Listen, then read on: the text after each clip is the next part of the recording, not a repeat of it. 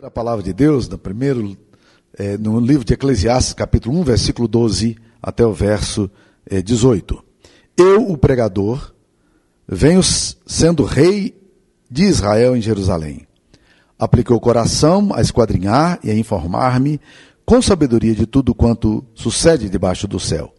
Esse enfadonho trabalho impôs Deus aos filhos dos homens para nele os afligir. Atentei Atentei para todas as obras que se fazem debaixo do sol, e eis que tudo era vaidade correr atrás do vento.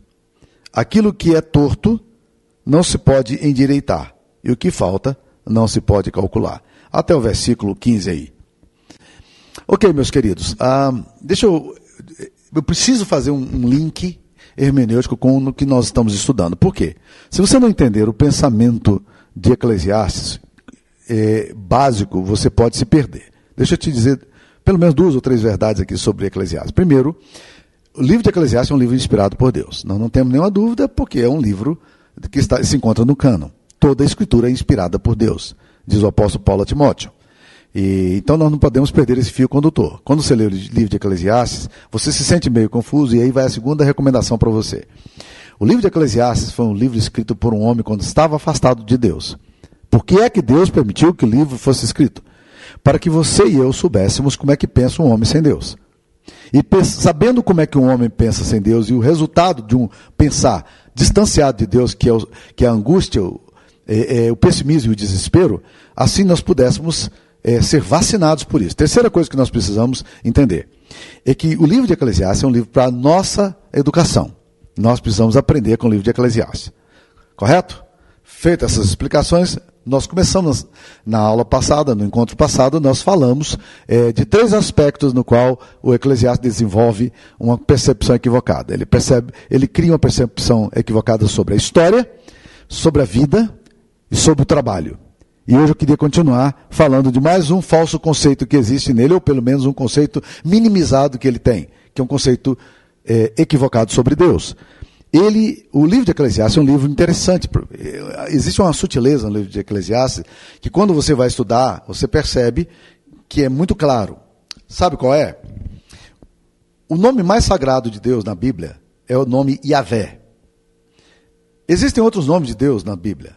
Elohim, El Elion, El Shaddai. Todos esses nomes são é, mais plurais, nomes mais genéricos. Mas o Deus Jeová é o Deus do pacto, o Deus das alianças, o Deus pessoal. Sabe quantas vezes o livro de Eclesiastes, o nome Jeová ou Iavé aparece? Nenhuma vez. Nenhuma vez. Uma das coisas mais complexas que nós vemos no livro de Eclesiastes é a visão que Salomão, longe de Deus, vai desenvolver acerca de Deus. Que é o que a gente chama de teodiceia. O homem sem Deus não constrói teologia. Teologia é revelativa. Teodiceia é um, um, pensar filosófico sobre Deus. Salomão faz um pensar filosófico sobre Deus. Na medida em que ele vai se distanciando de Deus, cada vez a visão dele vai se tornando mais paganizada e confusa. Isso não deveria nos assustar, porque os homens se parecem com seus deuses. Aquilo que você concebe sobre Deus é o, é o que você vai fazer na sua prática. A sua ética está relacionada à sua teologia. Salomão distanciou-se de Deus de uma forma muito grave, a ponto dele não colocar aqui Yahvé, o Deus do pacto. Ele não via mais uma relação pessoal com Deus, ele coloca Elohim. Elohim é um Deus, como disse, um Deus genérico. Eram nomes comuns dados a Deus ou aos deuses das civilizações antigas. Né? Mas Yahvé é, não, não é um mero título mas significa a, e expressa a personalidade real daquele a quem pertence. Por isso, o Senhor deu o seu nome a, a, a, Moisés, que é um nome impronunciável, chamado Yahvé, que significa Senhor, essa relação com o seu povo.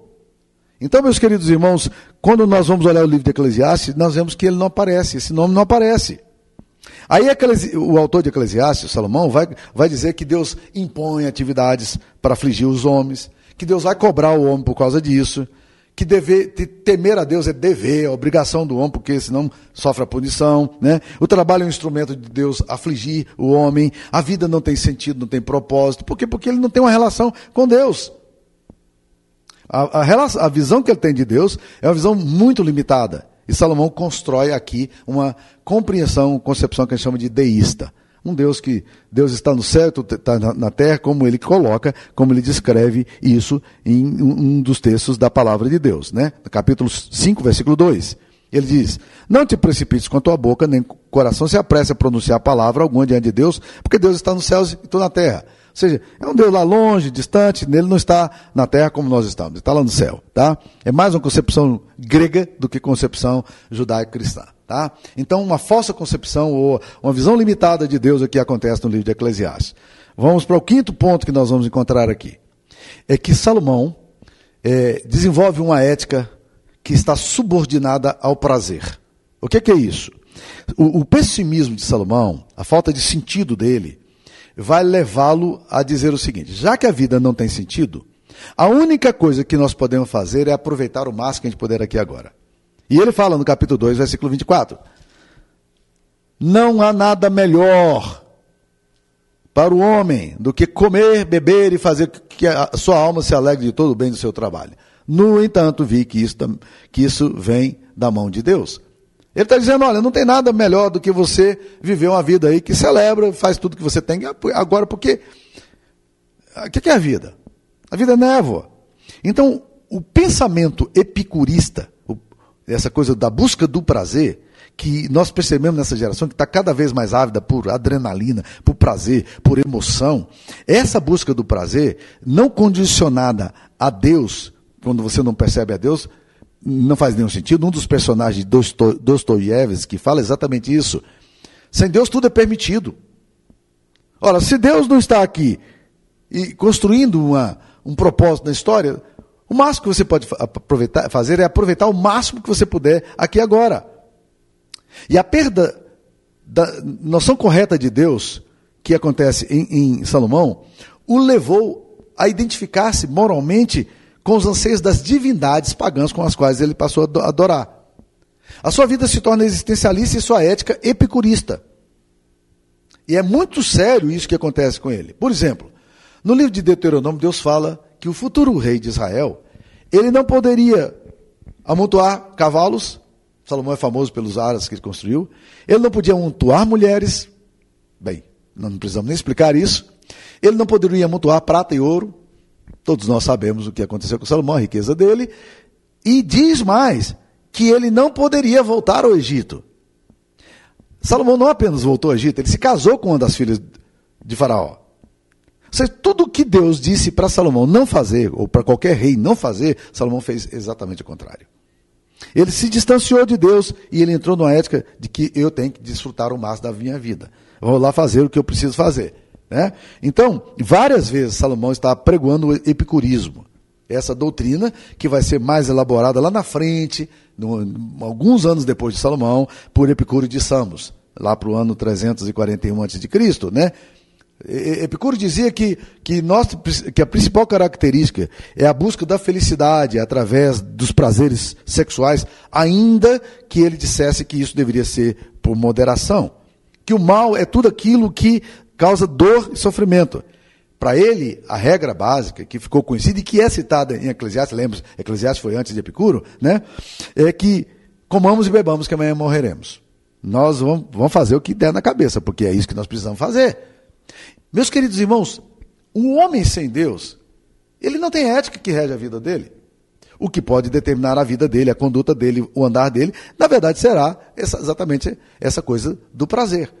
Então vamos fazer o máximo de, de coisa prazerosa, vamos viver do jeito que a vida der, é, vamos viver para festa, vamos viver para gandaia, porque na verdade é o seguinte, a vida é isso mesmo.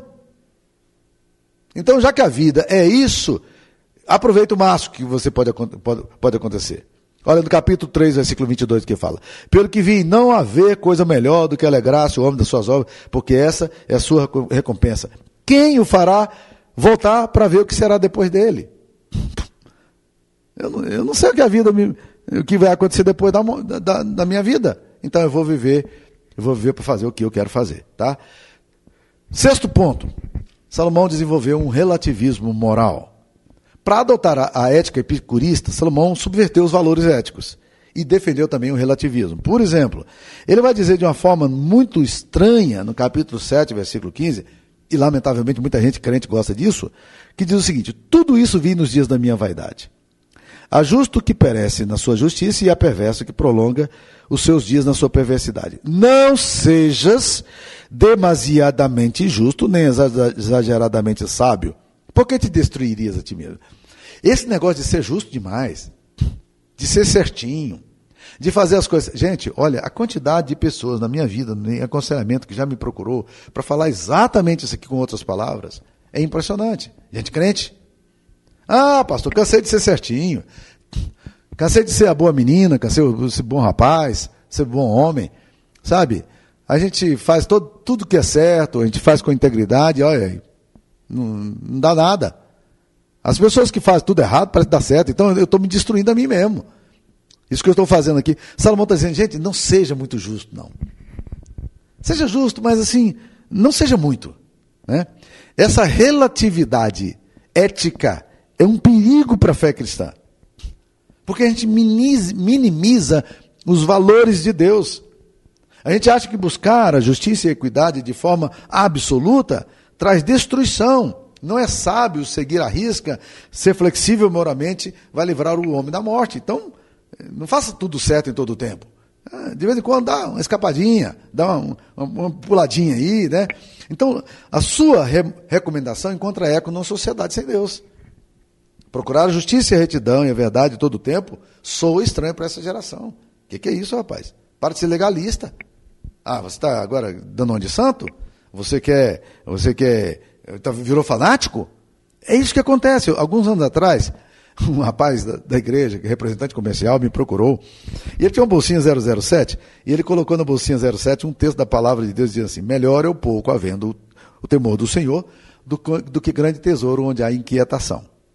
O chefe dele olhou para ele e disse: Cara, é por isso que esses crentes não dão certo. Olha o que, é que você coloca aí: melhor o pouco havendo o temor do Senhor. Desse jeito, você não vai crescer na vida, não.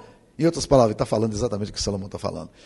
Rapaz, seja, seja justo, seja íntegro, mas não, não demais, não, não, precisa ser muito, não.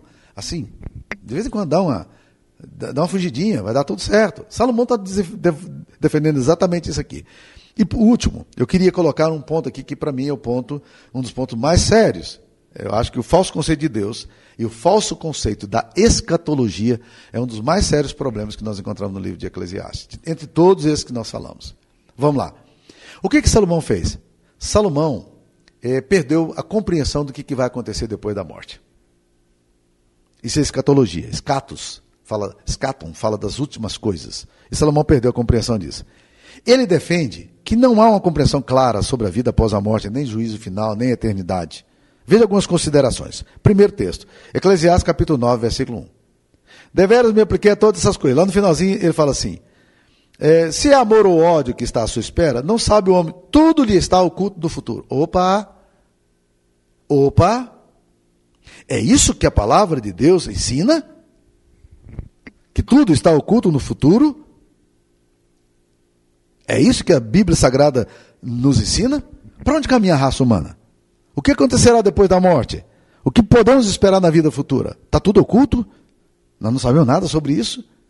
conceito de vida eterna não pode ter certeza nenhuma. Salomão afirma que nada sabemos, tudo está oculto. Não sabemos o que nos espera, não sabemos o que nos acontecerá, tudo está oculto no futuro. Nós partimos para a eternidade com alguns pressupostos e algumas concepções, mas na verdade esse negócio aqui está tudo ali obscuro. Ninguém sabe o que vai acontecer, ninguém pode ter certeza de nada. Diante do universo nós temos perguntas, nós não temos respostas.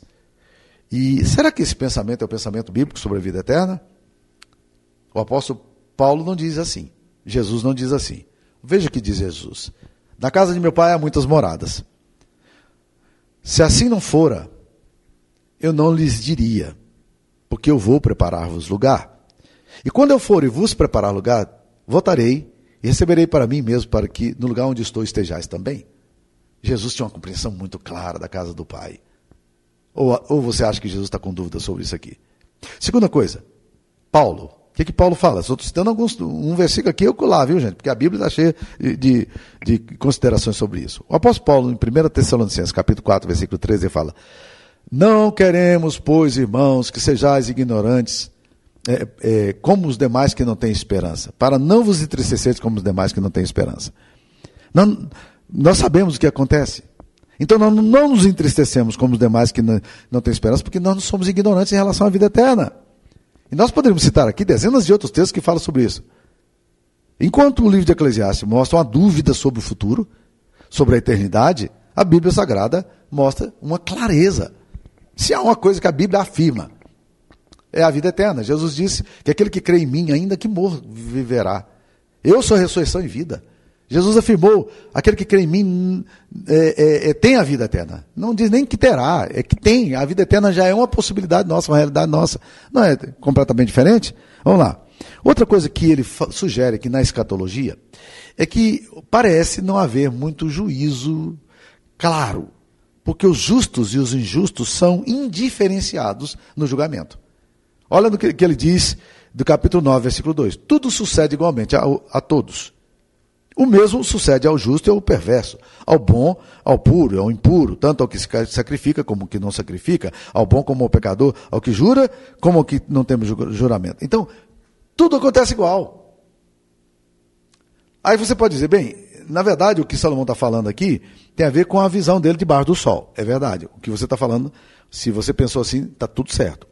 Entretanto, eu queria dizer que quando nós lemos o contexto, de, primeiro, principalmente o capítulo 9, eh, versículo 1, o texto anterior, nós estamos percebendo que ele está falando que nada, tudo está oculto no futuro. Tudo está obscuro lá na frente. Tá? Na verdade, ele está dizendo: olha, não há diferença para o homem que teme a Deus e para o homem que não teme a Deus. Não há diferença você crer e não, em termos de juízo. Mas Deus censura o povo dele em Malaquias exatamente por pensar assim. Deus diz ao povo dele lá em Malaquias de uma forma muito clara, no último livro do Antigo Testamento, ele ouve o pessoal falando essas coisas, dizendo essas coisas, fazendo essas afirmações.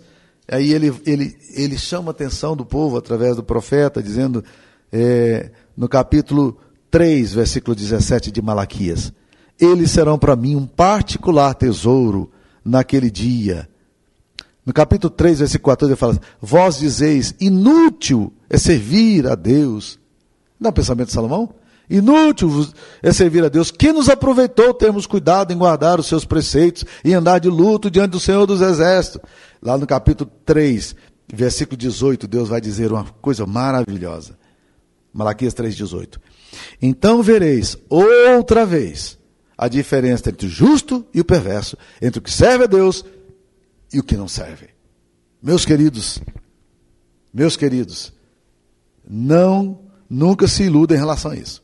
Não perca a referência. É muito importante que a gente saiba o que vai acontecer depois da morte. Você tem compreensão disso? Você sabe o que te espera no futuro? Você sabe é, que se você morrer hoje, para onde você vai? Onde que você vai, que você vai comparecer diante do trono de Deus? Essa é uma verdade bíblica, afirmada constantemente nas Escrituras. Uma outra coisa que o autor de Eclesiastes vai fazer, que é bem complicada na questão da escatologia, é que ele fala que só há esperança para os vivos. Eclesiastes capítulo 9, versículo 4, ele vai falar isso. Para aquele que está entre os vivos, há esperança, porque mais vale um cão vivo do que um leão morto. Então, meu querido, deixa eu te dizer, só vale se você viver. Ah, morreu, acabou. Esta frase aqui, meus queridos irmãos, é assustadora para mim. É? Porque ele diz aí: para aquele que está entre os vivos, há esperança. Logo em seguida ele fala: porque os vivos sabem que hão de morrer, mas os mortos não sabem coisa alguma. Nem tampouco terão eles recompensa, porque a sua memória jaz no esquecimento. A memória deles jaz no esquecimento. É assim que vai acontecer. Você morre, e você se torna desmemoriado, não há lembrança de mais nada, não há, não há mente nenhuma. Você, ele está defendendo o aniquilacionismo, que diz que as pessoas morrem e acaba a vida. É isso que ele está defendendo aqui. Essa frase aqui é assustadora. Porque quando nós lemos na Bíblia, o apóstolo Pedro vai falar o seguinte: Bendito Deus e Pai de nosso Senhor Jesus Cristo, que, segundo a sua muita misericórdia, nos regenerou para uma viva esperança mediante a ressurreição de Jesus Cristo dentre os mortos. Ele não está falando de esperança morta, não. Está falando de uma viva esperança. Há uma grande esperança naqueles que confiam no Senhor. Nós podemos estar certo disso, tá? Há uma grande esperança para aqueles que esperam no Senhor. Mas olha aqui outra frase que ele usa aqui no capítulo 9, versículo 10 de Eclesiastes. Tudo quanto te vier a mão para fazer, faz conforme as tuas forças, porque no além, na eternidade, para onde tu vais, não há obra, não há projetos, não há conhecimento, não há sabedoria alguma. Ou, na eternidade é um grande projeto. Na eternidade a sabedoria. Nós estaremos diante do trono de Deus. Nós estaremos ali glorificando o Cordeiro que foi morto. O povo de Deus reunido em Apocalipse capítulo 7 não é um povo que está lá dizendo assim, o que, que, vai acontecer agora? Nós não sabemos o que vai fazer. Não, é um povo diante do Cordeiro, celebrando ao que está sentado no trono e ao Cordeiro, seja o louvor, a honra e a glória. Há muita esperança para os que creem. Mas eu queria concluir essa, essa conversa nossa perguntando a você: Você tem esperança sobre vida eterna? A eternidade é alguma coisa que está no teu coração? Jesus Cristo já morreu na cruz para te dar salvação, mas você tem certeza da vida eterna? Você já entendeu o amor do Pai por você, o consolo dele e o projeto que ele tem? Que a sua vida não acaba num túmulo, mas que você, que você tem que dar resposta a um Deus e estar diante de um Deus e que ele já preparou tudo isso por você por meio de Cristo? Pense nessas coisas. Para concluir, para concluir ainda, deixa eu te dizer mais uma coisinha. Não perca a referência hermenêutica do livro de Eclesiastes. Pastor, mas tantos textos aqui que dizem coisas contrárias à Bíblia. Volte ao fio hermenêutico do texto. Qual é? Salomão escreveu esse livro quando estava distanciado de Deus. Todo homem que se distanciar de Deus vai começar a pensar como Salomão. O livro de Eclesiastes não traduz o pensamento de Deus, mas traduz o pensamento do homem sem Deus.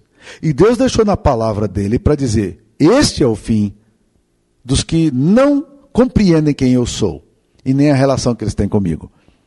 O resultado será angústia, pessimismo, tédio e desespero. Eu espero que você não seja vítima disso. Quando nós estamos em Cristo, uma nova vida se faz. E tudo se faz novo. Uma nova compreensão da eternidade. Uma nova compreensão de quem somos. Uma nova compreensão da história. Uma nova compreensão da escatologia. Uma percepção correta da ética. E assim por diante. Que o Senhor Jesus te abençoe. Fique na paz. Amém.